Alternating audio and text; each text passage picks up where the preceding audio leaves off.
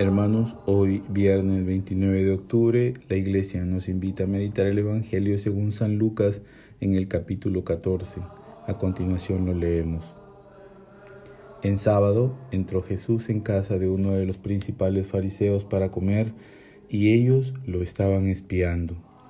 Había allí delante de él un hombre enfermo de hidropesía y tomando la palabra dijo a los maestros de la ley y a los fariseos, ¿Es lícito curar los sábados o no? Ellos se quedaron callados. Jesús, tocando al enfermo, lo curó y lo despidió. Y a ellos les dijo, ¿A quién de ustedes se le cae en el pozo el asno o el buey y no lo saca enseguida en día sábado? Y no pudieron replicar a esto. Palabra del Señor. Hermanos, el texto del Evangelio de hoy nos presenta tres personajes. En primer lugar está Jesús, que ha sido invitado a comer en sábado por un fariseo y no se ha rehusado. Sabe que lo están espiando, que están buscando lo mínimo para hacerlo quedar mal, pero él sigue yendo a las invitaciones de quienes podríamos llamar sus enemigos. Es que no pierde la esperanza de convertirlos, de que cambien, de que entiendan que no es el legalismo, sino la observancia del espíritu de la ley lo que los ayudará.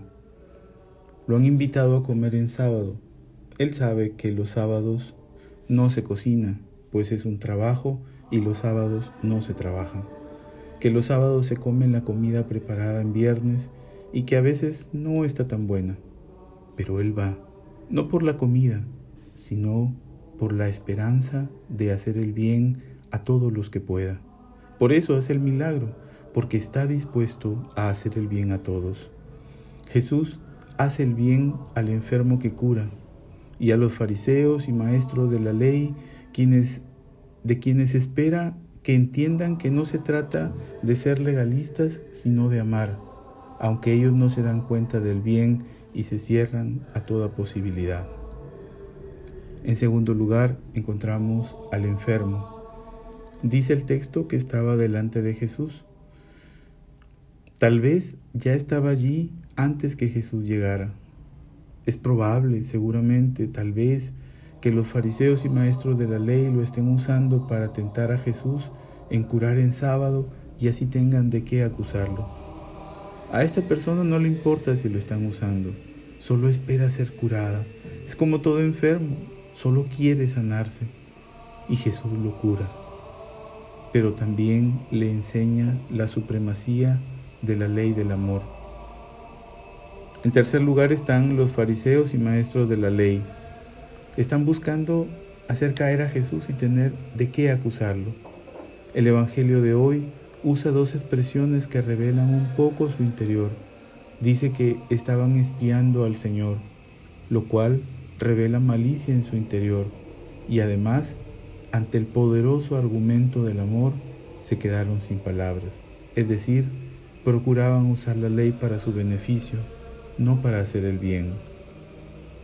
Jesús ha acudido a una invitación de quienes podríamos decir son sus enemigos, y lo hace con la esperanza de que se abran a entender que el espíritu de la ley es el amor y el servicio, que la legalidad nos cosifica, que ante Dios no podemos llegar con nuestras leguleyadas e interpretaciones y además, y esto es importante, que al final de la vida seremos juzgados en el amor.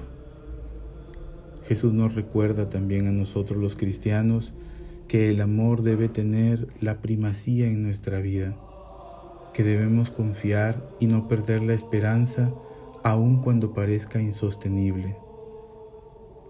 Jesús, enséñanos a amar como amas tú. Para finalizar quisiera hacerlo con lo que ha sido el himno de laudes para el día de hoy.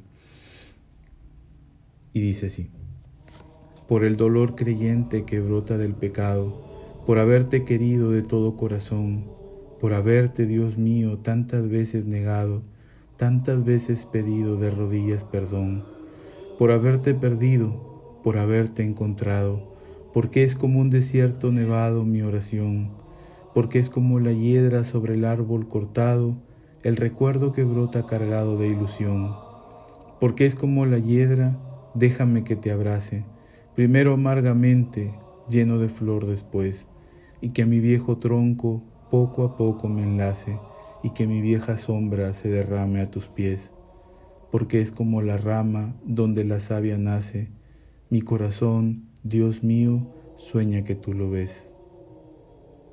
Les bendigo desde aquí, Casa San Agustín, Creek Piura.